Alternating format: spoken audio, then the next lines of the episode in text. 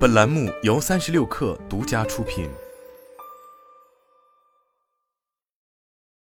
本文来自微信公众号张良记。一，每个人做决策，首先根据直觉，其次根据立场，最后根据事实，这是人性，非常正常。直觉本来就是基于过去大量经验而形成的行为模式，在处理日常生活和工作中的小事情时，依赖直觉并不会犯什么大错。但遇到了人生的重大场合，尤其是很多复杂因素叠加在一起的事件，直觉就不那么起作用了。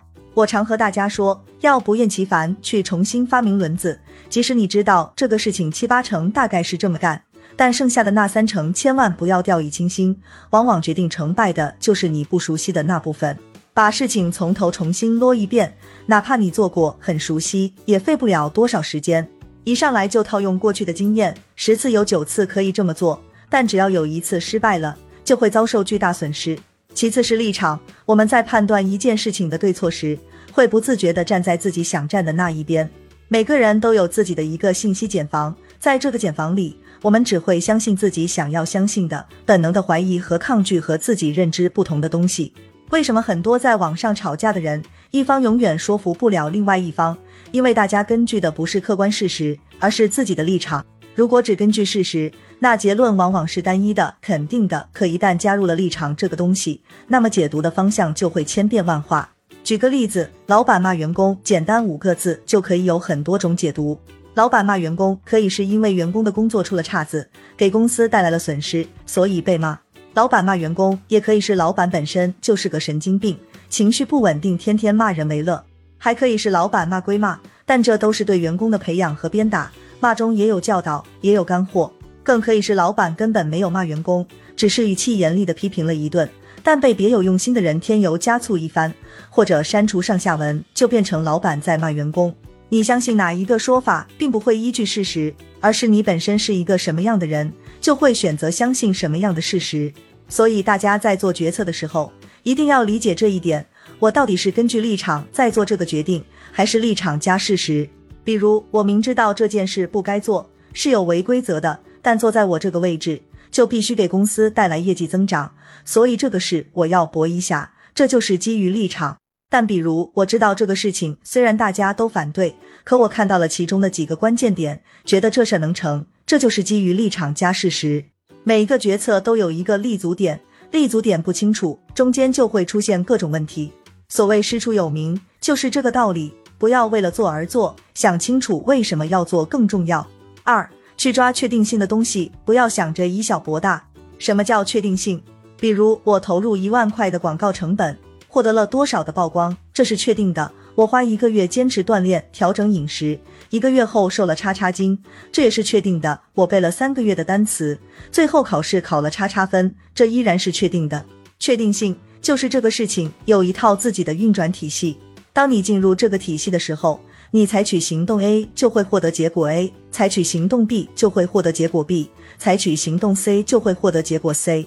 所以，确定性的东西有一个好处，就是它不会经常改变。你有充足的时间去研究它、掌握它，你可以慢慢摸索规律，反复测试，在这个既定规律上采取相应的行动。等到你摸透规律之后，就可以利用规律，甚至凌驾在规律之上。但以小博大，就是不确定的事情。因为它没有规律可言，或者说掌握这个规律的人完全是在你认知范围之外的，你无法去揣摩它、研究它，只能听它的摆布，充当规则的韭菜。比方说炒币就是个不确定的事情，你只看到了别人进场一天赚几百万，没看到无数人亏到倾家荡产。但你说这个事情赚钱吗？确实赚钱，但这个钱该你去赚吗？不见得，因为真正赚大钱的是背后的庄家，不是散户。制定规则的人跟你一毛钱关系都没有，你没有这个思维能力，也没有这个资金实力去研究，那么对你而言，这就是不确定的。一定要记住，只有能够上牌桌的玩家才有资格去研究规律，去制定取得胜利的策略。如果连牌桌都上不了，那么这个事情对于你而言就是不确定的。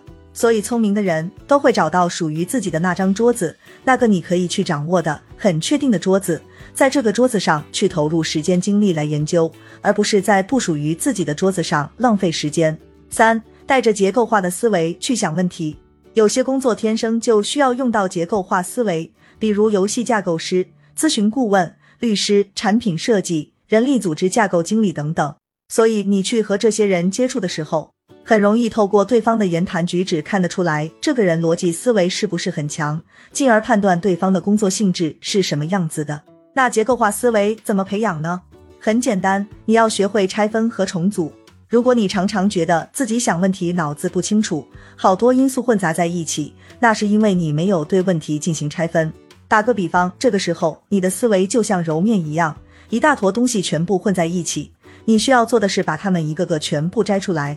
那怎么摘也有讲究，不是让你乱摘，东一块西一块，方的一块圆的一块，而是你要先找个模具，按照模具的要求把面团一个个塞进去。当你按照模具的规范再次组织了信息，你就完成了重组。比如你找到一套叫做时间线的模具，那么你就要按照时间发展的脉络顺序，把事情一个个拆出来。大事件拆成中事件，中事件拆成小事件，最后按照时间发展的先后顺序把它们串联重组起来。再比如，你找到一套叫做计划表的模具，那么你就要按照计划的完成顺序来进行拆分。第一步做什么？第二步做什么？第三步做什么？以此类推，每个框框里面做完形填空，先把初步的步骤框架搭建起来，塞不进去的信息先放一边，最后再来整体看。又比如，你找到一套叫做优先级的模具，那么你就要把每个事件按照重要程度进行归类。第一优先级是什么？第二优先级是什么？第三优先级是什么？这也是一种重组。结构化思维的重点不是怎么去搭建这个结构，而是你要找的结构模具是什么。模具不同，你对信息的梳理规整方式就不同，而模具的选择一定是基于你的目的。你的目的如果是要了解事件的全貌，那么模具就要选择时间线；你的目的是制定行动计划，那么模具就要选择计划表；你的目的是要做决策，那么模具就要选择优先级。有了这个思维，你去分析任何问题都能找到得心应手的工具，不会再手忙脚乱。四、锻炼自己的适应力。最后这点很少有人提到，但实际上一个人对新事物、新环境的适应力，也是他综合竞争力的体现。你适应地越快，融入新环境就越快，做事情也就越容易上手。相反，你如果适应地很慢，怎么做都不得劲，最后就会拖大家后腿，被排除在新体系之外。有时候做人就要像水一样，水是无形的，它的形状取决于外界的环境是什么样子。你用圆形的瓶子装水，水就是圆形；你用个方盒子装水，水就是方形；你用菱形的杯子装水，水就是菱形。人也是一样的道理。如果你去观察那些很厉害的人做事情，就会发现他们的适应力普遍都很强。无论把他们丢在什么样的环境下，他们都能快速学会在这个环境下的生存法则，而不是疑惑、抱怨、迷茫。他们有可能一开始会出现心态、情绪的波动，但很快就能调整好，通常不会超过十分钟，然后就会把所有精力和时间花在研究新环境上，因为他们知道以目前自己的实力。根本改变不了这个环境，所以第一要义不是去改变，而是活下去。冒险电影里经常会出现这样的场景：一群人被不知名的力量绑架，然后被丢到一个荒无人烟的小岛，或者布满机关的牢房里。接下来你去观察这一群人的行为，就很有意思。通常一定会有一个人大喊大叫，情绪激动，往往这样的人是第一个死的。然后也一定会有一个人自作聪明，自作主张去东碰碰，西敲敲。最后被某个机关突然弄死，而活到最后的往往是那个一开始不动声色、话不多，甚至都不怎么起眼的人，因为他把时间精力都放在潜心钻研新规则上，比如观察周围的环境有什么特点，什么样的行动会导致什么结果，如果这样做可能会怎么样，如果那样做又会产生什么不同，这些信息可以共同推演出一个什么规律，既来之则安之，然后钻营之，这就是高手的做事逻辑。